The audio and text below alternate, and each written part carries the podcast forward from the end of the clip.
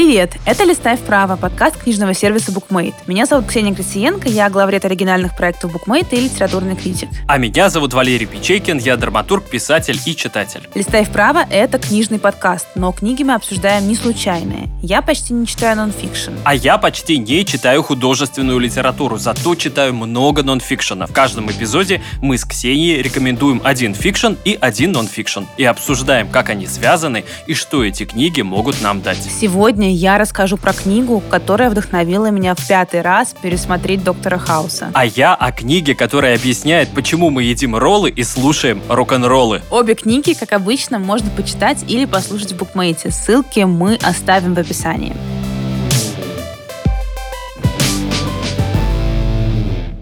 Я сегодня буду говорить про книгу Марины Качан, которая называется «Харея». Ее выпустило издательство Поляндрия No Age в партнерстве с а, издательством «Есть смысл» в этом году. Харея — это, возможно, ты знаешь, возможно, нет, Харея Гентингтона. Это довольно редкое генетическое заболевание, которое по симптомам очень похоже на Паркинсон и на деменцию, которую мы, кстати, обсуждали в одном из выпусков. Короче всего, будет сказать, что что это автофикшн о болезни. Главной героине около 30, она беременна и случайно узнает о существовании Харея Гентингтона, симптомы которой совпадают с симптомами ее погибшего отца. Он умер 8 лет назад, и, в общем, все думали, что он а, умирает от деменции или каких-то других осложнений. Конечно же, героиня тревожится, она думает, что это именно та болезнь, она тревожится за себя, и уж тем более она тревожится за еще нерожденного сына. И только только к концу книги она все же решается, наконец, сдать тест, и перед этим она проделает довольно серьезный путь принятия себя и своей семьи. Вау, она молодец. Я тоже. Сегодня ты в этом убедишься. Потому что я, как ты знаешь, еще по подкасту, посвященному книге о Гелвинах, я сдал генетический тест. То есть я не пожалел несколько миллилитров слюны и несколько тысяч рублей для того, чтобы узнать, что же у меня там внутри. Не в душе, а вот прям внутри. Я сдал генетический тест, недавно получил результаты, и сегодня, Ксения, ты узнаешь о том, что у меня внутри, ты и все наши слушатели. Расскажу я о книге, которая называется «Кто мы такие?» Гены, наше тело, общество. Написал ее Роберт Сапольский, выпустила издательство Alpina Digital, перевела Анна Петрова. Роберт Сапольский – это человек, которому я уже пел оду в нашем подкасте о еретиках, о философах. Я его там цитировал. Вот сегодня я посвящаю ему отдельный подкаст, ему и его книге. Это великий ученый, профессор биологии. Он написал не одну подобную книгу, он вообще большой популяризатор науки. И вот этот человек написал книгу с вопросом, кто мы такие, обычно его задают, знаешь, поздно вечером в подворотне, типа, кто ты такой? А ты говоришь, я открываю книгу Роберта Сапольски, давай вместе с тобой узнаем, кто же я, кто же такие мы вообще. Эта книга, правда, на самом деле будет, не скажу понятно, но будет полезна каждому человеку на Земле, буквально каждому человеку. Если ты человек, вот открывай ее и читай. И слушай другие многочисленные интервью Сапольски, потому что на него надо просто один раз посмотреть. Сейчас посмотрю. Он мне напоминает потрясающего такого Деда Мороза. Вот ты сейчас уже, наверное, видишь, какая у него борода, какая грива волос, да? Да, да, очень приятный вайб. Его вьющиеся волосы всегда напоминали мне спираль ДНК и сами гены, да, вот по методу ассоциаций. Вот в этой книге он переплетает точно так же разные свои эссе на самые разные темы. В ней собрано все, как в названии, о генах, обществе и наших телах, из которых, собственно, состоит общество, а мы состоим состоим из генов. Вот такая матрешка получилась у Сапольски. У нас получается такая идеальная склейка. Мы с тобой говорили про guilty pleasure. И вот у главной героини книги Харея тоже есть guilty pleasure. Это читать про всякие болезни в интернете. Я думаю, что у многих есть такое постыдное удовольствие или неудовольствие. Героиня ипохондрик, но она все равно всегда это делает. И вот однажды она наблюдает в интернете на статью о Харее Генсингтона. И все симптомы оказываются ровно такими же, как у ее отца, который, как я рассказывала, 8 лет назад умер. Потому что такая смесь из Паркинсона, Альцгеймера, шизофрении, старческой деменции, ОКР и вообще чего только не. И все эти симптомы были у ее отца. А мать героини всегда сбрасывала болезнь на последствия Чернобыля, потому что ее отец там работал, он радиобиолог. Но впоследствии стало понятно, что, скорее всего, у него действительно была хорея Гентингтона, хотя достоверно это ну, по понятным причинам установить уже нельзя. Но эта книга не только о болезни, что самое в ней классное. Например, это книга про фигуру отца, такого ускользающего, тяжелого, отстраненного, которого сложно понять. В целом, э, Марина Качан рисует такую картину ну, очень понятной российской семьи, где люди не проговаривают свои проблемы, где у людей между собой оборваны связи, и эта семья очень долго и тяжело переживает утрату, не может никак ее отрефлексировать. И в книге даже есть такой замечательный момент, где героиня просматривает фотоальбомы, там у каждого члена семьи есть свой альбом, и только у отца, оказывается, его нет. Ну, мама говорит, там, потерялись фотографии, изначально их не было и так далее, но потом а, героиня находит находит его фотографии, они обернуты в целлофан и лежат вообще в другом месте. И это как бы показывает, насколько он был оторван от своей семьи, от остальных, насколько его мир был изолирован. И вдобавок эта книга, как я уже сказала, про отца и про семью, она еще и про материнство. Причем фигуры матери здесь две. Главная героиня сама, потому что она беременная и в течение книги переживет роды. И все будет в порядке, несмотря на то, что, конечно, там довольно жесткие эпизоды, связанные с таким акушерским насилием. Вот. А вторая фигура матери — это, соответственно, мать главной героини. В их семье действительно, как я уже сказала, сломаны стандартные отношения. Мать довольно эгоистична. Она постоянно перекладывает ответственность на дочь. То есть дочь как бы принимает роль матери, а мать принимает роль ребенка. А, но героиня Качан все же пытается выстроить здоровые отношения с собой во время беременности, ну и со своим сыном, когда он уже родился.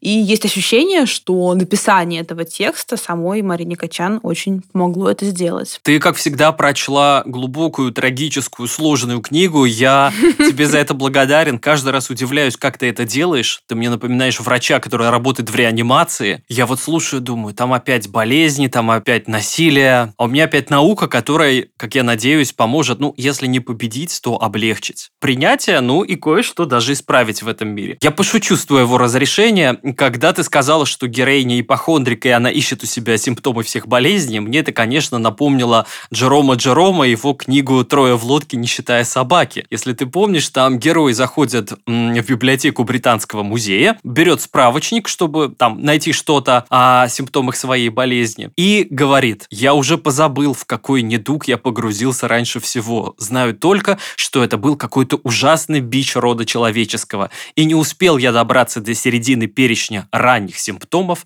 как стало очевидно, что у меня именно эта болезнь. Я так это понимаю. Дальше герой находит у себя симптомы холеры, пляски святого Вита, анемии, воспаления легких, грудной жабы. И единственная болезнь, которой у него не было, это, как ты думаешь, что? Какая интрига? Какая единственная болезнь, которой у него не было? Было. Но она есть, скорее всего, у твоей героини. Ипохондрия? Нет, единственная болезнь, которой у него не было, это родильная горячка. Замечательно. Поэтому твоя героиня в этом смысле может собрать full house, все возможные болезни у себя найти. А пляска святого Вита, кстати, между прочим, в средневековых документах так называли, скорее всего, именно Харею Гентингтона. Вполне возможно. Так что он у себя ее тоже нашел. Я знаю людей с ипохондрией. Скажем так, когда они ищут что-то у себя, это еще полбеды. А когда они начинают что-то искать у своих детей, в общем, это еще беда детей. Ой, да, это же даже есть еще история про делегированный синдром Мюнхгаузена. Да, Абсолютно. И Роберт Сапольский об этом пишет. У него есть большая глава, посвященная синдрому Мюнхгаузена или синдрому Мюнхгаузена по доверенности и даже по доверенности по доверенности, что касается врача, который сталкивается с таким пациентом и начинает верить в его легенды. И это огромная глава, очень тяжелая, я даже не буду ее касаться. Если хотите, идите почитайте. Там описываются, ну, очень тяжелые ситуации. Это прям все очень тяжело и даже местами страшно. Я буду говорить о том, что мне показалось наиболее интересным и полезным, что ли. Итак, думал, с какой же стороны к этому всему подойти. Гена – это штука вообще такая сложная и загадочная. Конечно, вспомнил знаменитый закон Артура Кларка, который говорит о том, что любая достаточно развитая технология неотличима от магии. И вот наука вокруг нас – это такая магическая штука, поэтому спасибо таким людям, как Сапольски, которые эту магию пересказывают более или менее понятным языком. Хотя книжка у него сложная, но благодаря его остроумию, в общем, можно понять эти очень сложные вещи. Что лично я понял и почувствовал. Вот раньше люди ходили к гадалкам, и спрашивали, что меня ждет в будущем, да, или для чего я предопределен. Между прочим, у героини Качан тоже есть пассажи про магическое мышление. Она прям подробно об этом рассказывает, и как она связывает свои переживания о болезни, о болезни, возможно, сына, как раз с какими-то гаданиями она заходит на сайт Старо онлайн и с помощью этого сайта пытается разобраться со своими проблемами. А вот сегодня люди, как и я, идут идут в лабораторию для того, чтобы заглянуть в себя и спросить свои гены, да, к чему я предрасположен, для чего я предопределен. Насколько я помню, у тебя в книге есть такой пассаж, где героиня объясняет, что что бы она ни делала, ее ребенок предопределен родиться вот с этой болезнью. Даже если она будет делать то, пятое, десятое, прыгать с парашютом. Я прав? Есть что-то такое? Слушай, там есть э, цитата, давай я ее прочитаю, кстати, потому что я ее как раз заготовила. Очень интересно, что на нее обратил внимание. Это довольно длинный отрывок, но он очень круто характеризует книгу. Теперь я уже знаю, не все в этой жизни зависит от меня. Беременной я могла есть что угодно и пить что угодно, забираться на Эверест, купаться в ледяной воде, тысячи раз летать на самолете, стричься в полную луну и даже выкладывать результаты каждого скрининга в соцсеть и постить даже фотографии с УЗИ. Это никак не повлияло бы на поломанный ген. Если он у меня уже есть, если я уже передала его Саве. Вероятность, что я унаследовала поломанный ген 50 на 50. Такова вероятность для каждого ребенка больного родителя, орел или решка. С той же вероятностью или-или мой сын уже смертельно болен и часы ведут отсчет. По-научному это называется болезнь с отложенным дебютом. Ты не знаешь, когда именно все начнется. Тик-так, тик-так, кто собьется, тот дурак, с каждой минутой то 32 секунды, и все они бегут и песенки поют. В этом отрывке понятно, что гены — это очень сложная метафора текста Качан. С одной стороны, генами можно что-то оправдать. Знаешь, как мы говорим, мол, я это от мамы унаследовала, поэтому у меня такой дурной характер. Или как героиня Хареи размышляет, бил ли отец ее мать просто потому, что у него прогрессировала болезнь. А с другой стороны, ген — это вот такая константа, данность, которую ты никак не сможешь изменить. И это такой величайший урок принятия. Принятие того, что ты не можешь изменить, что не изменит никакие твои тревоги и что не изменит твои мысли и даже действия. Угу, отлично. И вот ты выложила а, свой козырь, а я пойду своим. Послушай, что пишет Роберт Сапольский. Иногда генетика говорит о неизбежности. Например, если у вас есть ген болезни Хантингтона, то к среднему возрасту у вас с вероятностью 100% разовьется это ужасное неврологическое заболевание. Но гораздо чаще, чем принято думать, гены означают как слабые места, так и возможности, а не предопределенность. И вот когда я заглянул в свои гены, то я понял именно это – и вот сейчас, Ксения, если ты готова, давай поговорим о том, как различается психологическое восприятие человека и то, что видят ученые. Я думала, ты сейчас скажешь, чем отличается Валерий Печейкин от всех остальных. Почему его возьмут в команду X? Чем отличается Валерий Печейкин от взгляда Ксении Гриценко в зеленой кофте, чего не видят наши слушатели, и от взгляда человека в белом халате, который все, что обо мне знает, это несколько миллилитров моей слюны. Прости уж за прямоту. Ты меня знаешь давно. Ты, наверное, можешь, глядя на меня, какие-то вещи предположить или предугадать. А возможно, теперь я еще какие-то вещи смогу объяснить, да? Вот, что я, собственно, и сделал. А, я кое-что в себе смог объяснить, а что-то меня поразило. Итак, я сдал генетический тест. Только сразу скажу, это не полная расшифровка генома, она долгая и дорогая, а это то, что называется, ну, по-разному, генетический паспорт. Если сравнивать это, например, с фотографическим портретом, да, вот, или с объемным портретом, как если бы я себя отсканировал, вот у меня не это. Это не объемный портрет моей личности, это скорее скетч, набросок. И то, что сделал я, показывает, как мой геном отличается от некоего эталонного. И вот сравнение с этим эталоном и какие-то вещи во мне обнаруживает. Я задам тебе первый вопрос такой. Как ты думаешь, среди моих предков кто есть, кроме славян? Армяне, испанцы или итальянцы? Вот это поворот. Испанцы? Я не знаю, почему я это сказала. Ксения, и ты абсолютно права. Среди моих предков есть испанцы, и теперь ты знаешь ответ на вопрос. Посмотри мне в глаза. Откуда у хлопца испанская грусть? Вот отсюда. Но также, Ксения, среди моих предков есть армяне и итальянцы. Ого. Вот то, что среди них есть армяне, я знал, но то, что среди них есть испанцы... А какой процент? Там процент такой, больше всего славян, где-то 13% армян, и остаток это испанцы и итальянцы. Этого я никогда в себе не знал, никто из моих родственников этого не знал и не может объяснить, откуда забежали люди из э, Испании или из Италии. Как они оказались, в каком веке, но они есть. И, возможно, от этих людей во мне осталась дурная привычка. Ты тоже меня хорошо знаешь. Я делал обзор на одну книгу о дурных привычках. Пить или не пить? Да. И вот как ты думаешь, какой дурной привычки у меня склонность аж на 74%? Говорить длинные монологи. Нет, это моя работа. А, алкоголизм, возможно, как раз, нет? Вот ты удивишься, но нет. Курение. 74% никотиновая зависимость. Курение. Ого. А ты курил когда-нибудь? Один раз в жизни. Ого. Пил я гораздо больше. И вот это меня поразило. Знаешь почему? Потому что я понял содержание своих снов. Мне в течение нескольких лет часто снилось, что я курю. Мне никогда не снилось, что я пью. Я курил один раз в жизни, и знаешь, мне очень понравилось. И вот когда я это понял, я сказал себе «стоп». Эта штука реально может затянуть. И она перешла в мои сны. У Сапольски, кстати, есть глава, которая называется «Почему во сне все как во сне?». Почитайте ее, это интересно и сложно. Вот, но иногда во сне сигарета – это просто сигарета, и я именно курил во сне. Теперь я понимаю, почему.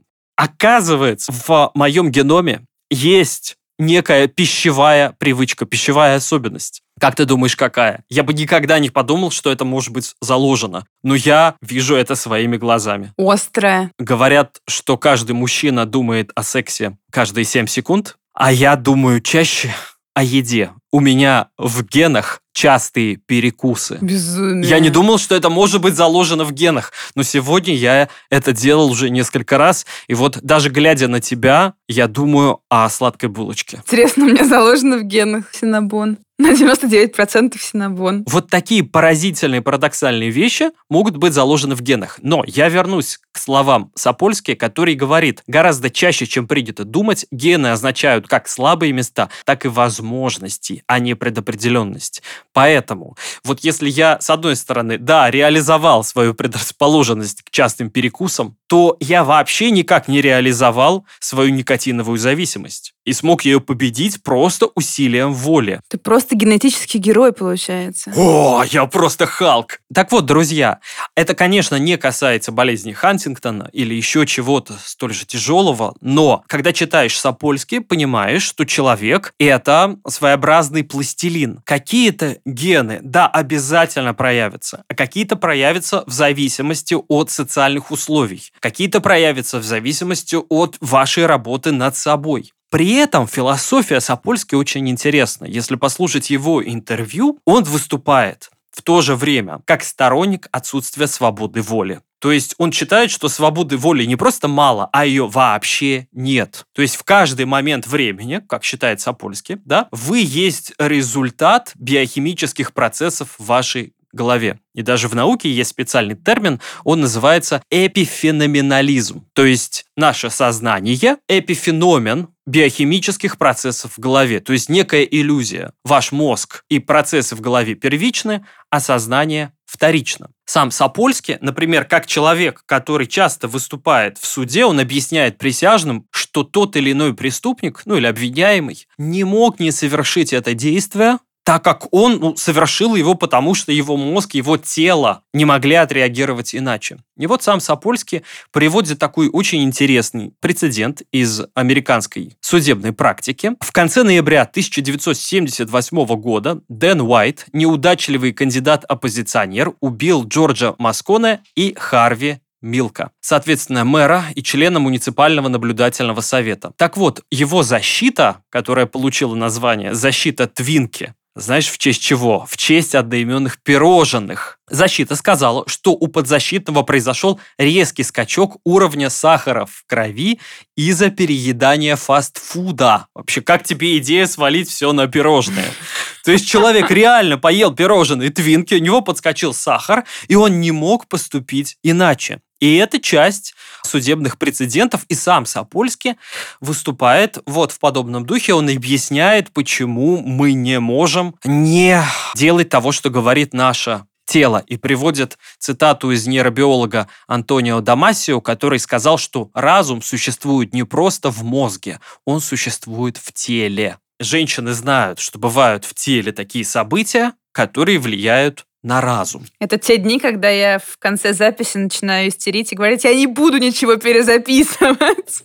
Что не так? Почему не подходит? Так что, друзья, с одной стороны а, все так, а с другой стороны все не так. С одной стороны, Сапольский считает, что у нас нет свободы воли, а с другой стороны, предопределенности не так уж и много. Поэтому вы можете не столько победить свою природу, сколько использовать ее как пластилин. У Качан, на самом деле, это тоже происходит примерно так, потому что через вот это вот исследование своей болезни она изучает историю своей семьи, она изучает взаимоотношения внутри своей семьи, и она изучает себя. При этом про гены там действительно много, ну, не только потому, что книга названа как генетическое заболевание, но потому что героиня переживает не только за себя, а и за своего новорожденного сына. Харей вообще начинается, кстати, с размышлений главной героини о беременности. Это такой очень телесный текст, она прям подробно описывает опыт материнства, в том числе она описывает страхи, потому что больше всего героиня боялась,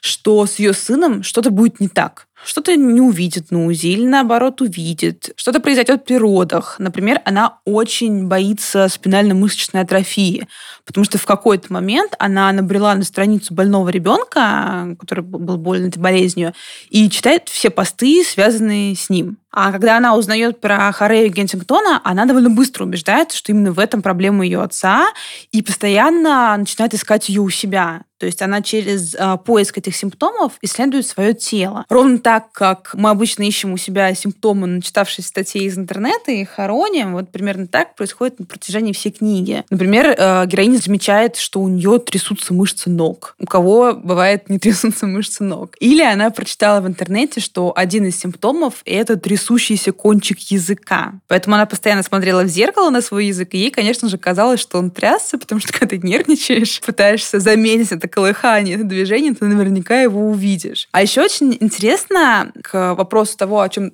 ты говорил в том числе, что Качан часто пишет о похожести, мол, у нее не должно быть болезни, ведь она внешне не похожа на своего отца. И это тоже такая история предопределенности или воли. Это какая-то такая попытка нащупать систему, при этом отказываясь делать просто тест, чтобы эту систему понять. Так что ты, конечно, себя уберег, мне кажется, в некотором смысле от таких тревог. У тебя уже есть инструкция по применению.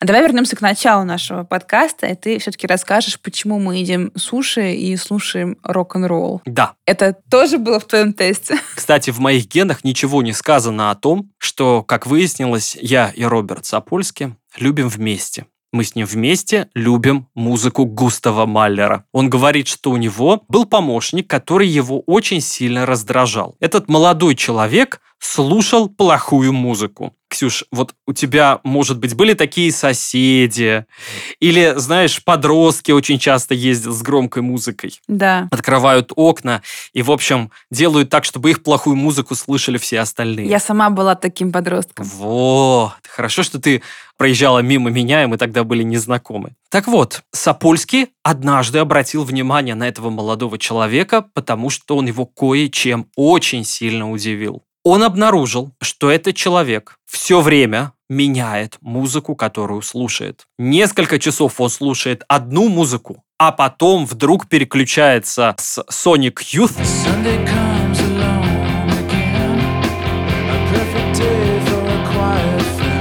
на позднего Бетховена.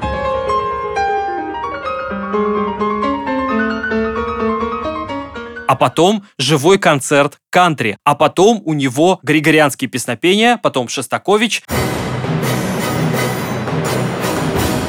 потом джазовый оркестр, потом арии Пучини, охотничьи песни пигмеев, Филипп Глаз, классика Клезмера. Слушай, у меня были такие соседи, но потом интрига раскрылась легко. Оказалось, что это просто квартиры, которые сдают посуточно.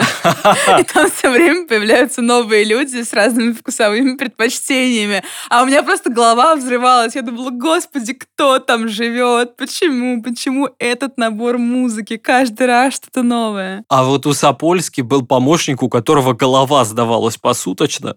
И у него все время происходили такие вещи. И Сапольский обратил на это внимание и стал это исследовать. Он задал, знаешь, какой вопрос? Почему после определенного возраста люди останавливаются на определенной музыке и определенной еде? В каком возрасте мозг говорит стоп музыке и стоп еде? Но это почти один и тот же возраст. В 35 лет стоп для музыки в 39 лет стоп для еды. Стоп для удовольствия, получается, или что? Нет, мы перестаем воспринимать новое. И вот мне 38 лет, я вплотную подошел к страшной черте в 39 лет, когда я перестану воспринимать новую еду. Поэтому так случилось, что я читал Роберта Сапольски во Владивостоке. И когда я это прочел, я бросился в кафе, в рестораны, в забегаловки и стал пробовать то, что я не пробовал никогда. Я попробовал трепанга, спизулу и анадару. Анадара – это единственный в мире моллюск с кровеносной системой. Я зашел в ресторан, ко мне подошла официантка, и я попросил ее что-нибудь оригинальное. И она склонилась ко мне и почти шепотом спросила. Я освобождаюсь в восемь. Нет, еще хуже. А она спросила, вы готовы пить кровь? Но я сказал, а другие пьют кровь? И она сказала «пьют». Я сказал «буду». Мне принесли анадару. Анадара была отдельно, а кровь в отдельной рюмочке. Я сначала выпил залпом кровь. Скажу тебе честно, это специфическое удовольствие.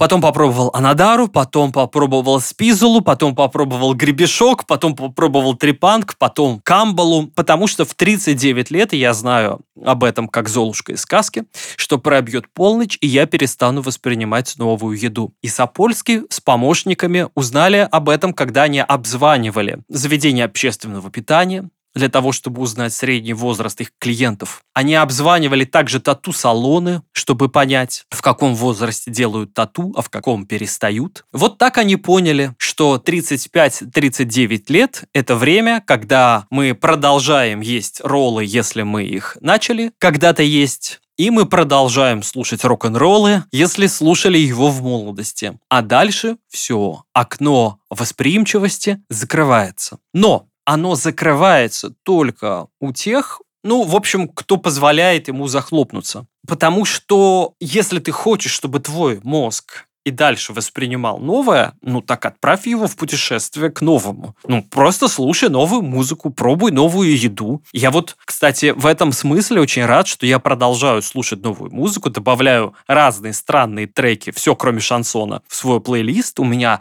кроме Маллера, появилась электроника, у меня появилась и кантри, у меня много чего появилось. Скоро пойдем с тобой на рейв? Ну, вполне возможно. Поэтому, друзья, пробуйте новое, и это даст вашему мозгу возможность быть живым гораздо дольше. И в конце этого замечательного эссе Сапольский задает новый вопрос. Он спрашивает себя, а что если я задаю не тот вопрос? То есть смотри, его можно на самом деле увидеть несколько иначе не то, почему мы там в определенном возрасте перестаем есть роллы или наоборот едим их до конца жизни. Сапольский спрашивает так, почему по мере старения мы тоскуем, потому что нам хорошо знакомо, и говорит, что это то, что делает эволюция с нами. Наш мозг успокаивается этой ностальгией и повторяемостью. И это подарок эволюции. Поэтому заметь, нам не очень интересно слушать, а, что говорят старики одно и то же. Но когда ровесник делится одним и тем же, это гораздо приятнее. Ну, это чувство общности какое-то. Да, и вот в этой повторяемости одного и того же в конце Сапольский видит такую потрясающую метафору. Он приводит в пример композитора Игоря Стравинского. И говорит, когда умирал Игорь Стравинский, он снова и снова стучал своим кольцом по металлической спинке больничной койки, каждый раз пугая жену. В конце концов, она в легком раздражении спросила, зачем он это делает, если знает, что она все еще рядом. «Но я хочу знать, что я все еще существую», — ответил он. Может быть, повторяемость и покой движения по знакомой неизменной территории – это наш стук по спинке койки. Так что, Ксения, когда я рассказываю тебе одно и то же иногда, ну, наверное, я тоже повторяюсь. Пожалуйста, прости меня, старика, вот, но так я напоминаю себе о том, что я все еще существую. Я тебя прекрасно понимаю, потому что я вот э, постоянно пересматриваю разные сериалы, просто нон-стоп, я все время пересматриваю «Друзей», Сейчас я пересматриваю «Секс в большом городе», потому что для меня это, знаешь, такой способ переосознать себя, посмотреть, вот там, не знаю, в 15 лет я первый раз посмотрела «Секс в большом городе», я была вот такой, у меня были какие-то такие мечты, взгляды, а потом я посмотрела в 20, посмотрела в 25, сейчас смотрю в 30, и каждый раз я как будто бы себя через эти сериалы воспринимаю. И когда я читала Харею, я тоже захотела пересмотреть один сериал. Это сериал «Доктор Хаус», э, который ты наверняка знаешь, он был очень популярный свое время, и я его пересматривала несколько раз, потому что для меня это такой комфортный сериал. Ну, как-то отвлекаешься от всего, ничего там тяжелого для меня нету, я не знаю почему, наверное, это тяжелый, на самом деле, драматический сериал, но почему-то мне его всегда легко смотреть, и там есть героиня, которая болеет как раз а, Харей Генсингтона, ее называют там 13-й, имя у нее вообще Реми Хадли, и она долгое время тоже не решается сделать тест. К сожалению, у нее история более трагическая, чем у героини Марины Качан. Это, правда, такая тяжелая линия, но я все время, когда читала Харею, возвращалась в мыслях к доктору Хаусу и думаю, что нужно его пересмотреть точно сейчас. Скажи, о чем ты хочешь еще послушать? О богатых и бедных или о мужчинах и женщинах? О бедных мужчинах и богатых женщинах. Ксения, в общем, просто знай, мы не моногамны. Мы близки к дрозофилам. Мы мужчины и женщины. Серийная моногамия, конечно. И у Сапольской есть потрясающая глава про мужчин и женщин. Она начинается у него э, с такого, знаешь, едкого пассажа, язвительного. Для заядлых читателей журналов Animal Behavior и Cosmopolitan должно быть очевидно, что самки повсеместно обеспокоены поиском подходящего партнера. Хорошо начал, дальше интереснее. Сапольский рассуждает о том, как и кого мы выбираем в партнеров. И приводит в пример психолога Дэвида Басса из Техасского университета в Остине, который в свое время опубликовал знаменитое исследование о том, что люди ищут в партнерах. Он опросил более 10 тысяч представителей 37 разных культур, разных рас, религий, национальностей, городских, деревенских жителей западных и развивающихся стран, капиталистического, социалистического строя, моногамных, полигамных семей. То есть это прям важно, что он опросил не нас с тобой, не наших друзей. Он опросил 10 тысяч человек и выяснил, что в каждом обществе у мужчин и женщин есть устойчивая тенденция. Одни склонны рассматривать экономические перспективы как важный фактор выбора партнера. Как ты думаешь, кто это? Это женщина. Для женщин гораздо важнее экономические перспективы. Это просто следствие патриархата. Разумеется, разумеется. Это все патриархат. В генах-то заложено совсем другое. А мужчины чаще выбирают женщин каких? Молодых. Да, Сапольский говорит, что это исследование вызвало неоднозначную оценку. Но, в общем, есть вот такая выборка, вот с такими результатами. И говорит дальше о том, как мужчины и женщины как их буквально гены начинают бороться друг с другом в момент беременности. И знаешь, что есть поле битвы мужчин и женщин внутри женщины? Это плацента. И победа однозначная того или другого, ну, в общем, это аномалия, это плохо для плода. Поэтому борьба и баланс мужских и женских генов, это хорошо. Но у мужчин и женщин разные цели. И Сапольский говорит, ну вот смотрите, в природе встречаются самец и самка. Если самка выбрала неподходящего самца и забеременела от него, что она теряет? Счастливое будущее. Вот, молодец, ответила сразу и правильно. А если самец выбрал неподходящую самку, то он может, извини, просто от нее сбежать. И все, что он потерял, это немного биологического материала. Поэтому, возможно, самки ищут более надежных самцов, способных обеспечить их будущее вместе с ребенком. Отсюда и результаты большого опроса, который приводит Сапольский. А самец теряет гораздо меньше. Более того, Сапольский называет это пацанской гордостью. Он хочет, чтобы у самки активно росла плацента. Он хочет получить сильное потомство способная даже пережить мать, потому что им важно распространить свое потомство и свои гены, а выживаемость самки для них не суть важна. Поэтому плацента становится вот таким местом борьбы, ну, за выживание. Посему, да, у них действительно очень разные стратегии и очень разные тела. И Сапольский говорит о том, что телесный ответ наш, мужчин и женщин, он тоже бывает разным и приводит в пример, конечно, тот момент, когда мы ссоримся, и у нас разный телесный ответ. И он говорит, смотрите, вот вы поссорились со своей девушкой, ну и помирились, и она уходит в соседнюю комнату, но вдруг возвращается из нее и говорит, я тут кое-что вспомнила. И она все еще на взводе, и она не может успокоиться.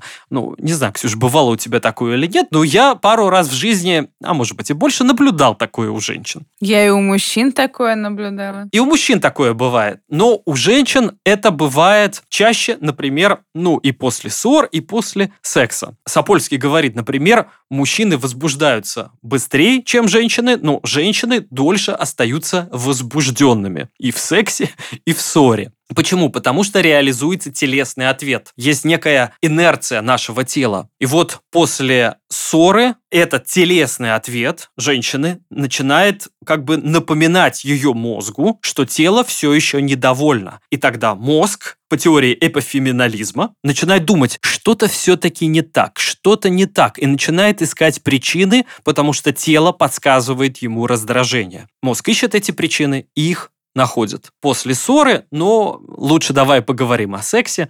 Сапольский вот э, из-за этой разницы мужских и женских тел говорит, что этот телесный ответ объясняет, почему после всего она хочет, чтобы вы шептали ей на ушко нежности, а вы мечтаете только найти ресторан, который доставляет китайскую еду на дом посреди ночи. Как же сильно я захотела китайской еды после твоего пассажа.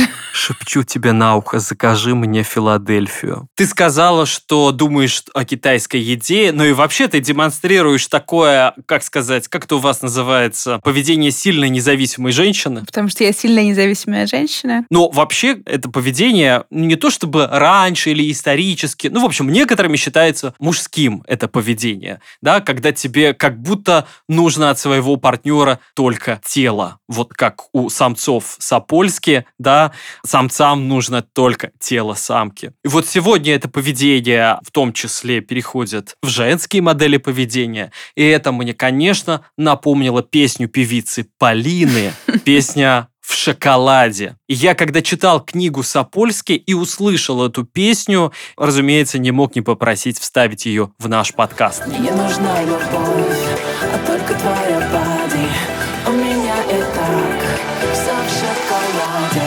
Для нас мужчин и женщин Сапольский дает, кстати, интересный совет. Книга вообще очень полезная. Знаешь, какой совет? Как ссориться? Вот физически, как ссориться? Будучи рядом. Будучи рядом. Как будучи рядом? Вот подумай, почему мы за два сезона подкаста ни разу не поссорились. Вот иногда я сижу, и ты что-нибудь такое говоришь. Друг напротив друга? Вот еще подумай, как мы выглядим в этот момент. Вот ты выбрала опять книгу про абьюз, опять выбрала что-то про страдания. Я думаю, зачем она это выбрала? Надо ей высказать. Но я не нахожу в своем теле достаточного ресурса. Почему? Или когда я долгие занудные монологи произношу. Я вижу, что ты не можешь даже взбеситься нормально. Знаешь почему? Потому что мы сидим. Ссориться надо сидя, потому что наше тело не может распрямиться. Телесный ответ гневу не может как бы распрямиться вместе с нашим телом. Поэтому, друзья, если начинаете ссориться, садитесь. Заземляйтесь.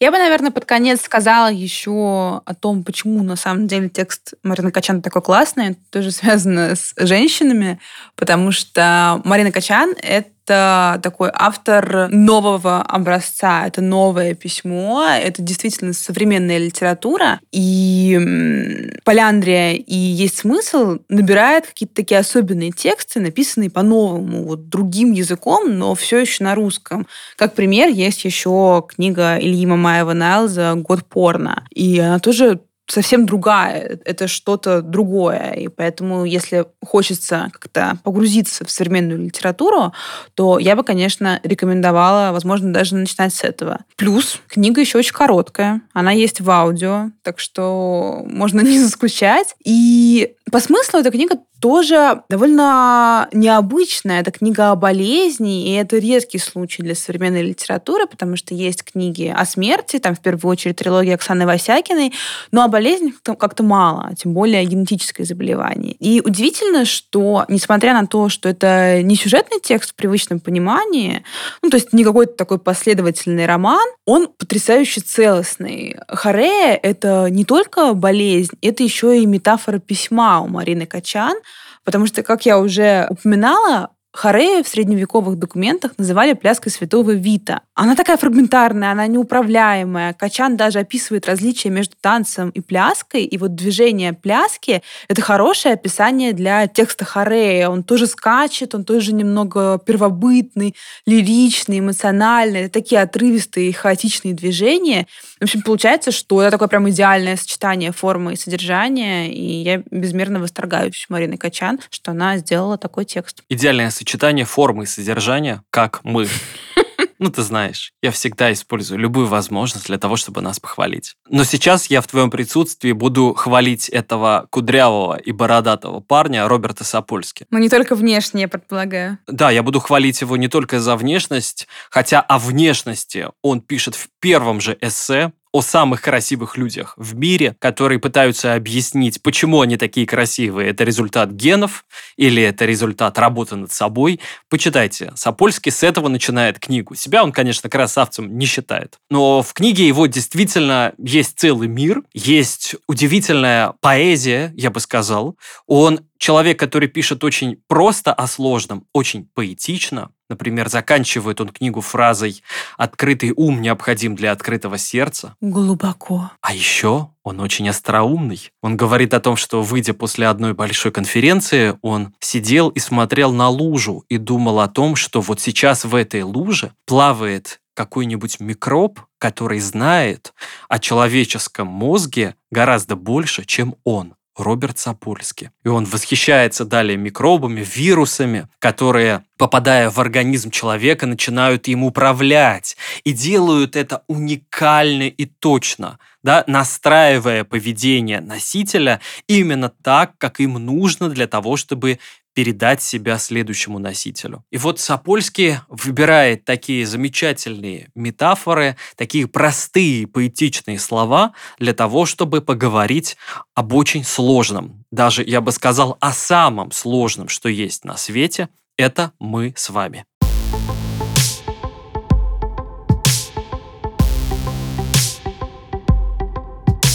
Обе книги, которые мы обсуждали, и Харею, и Гены, можно почитать или послушать в букмейте. Ссылки ищите в описании. Напоминаем, что наш подкаст есть везде, где только могут быть подкасты. Яндекс Музыка, приложение букмейта, Apple подкасты, Google подкасты, CastBox, YouTube и прочие платформы. А еще у Букмейта есть телеграм-канал, который так и называется – Букмейт. Ссылка на него тоже будет в описании. Подписывайтесь. На всех этих платформах и в канале можно ставить нам лайки, подписываться и писать отзывы или комментарии. Мы за ними внимательно следим, это у нас в генах, и радуемся всем комплиментам. С вами был подкаст Букмейта «Листай вправо» и его ведущие Ксения Грициенко и Валерий Печейкин. А этот эпизод вместе с нами делали продюсер Бетси Исакова, редактор Лиза Каменская и звукорежиссер Алексей Шмариович. Пока всем генам!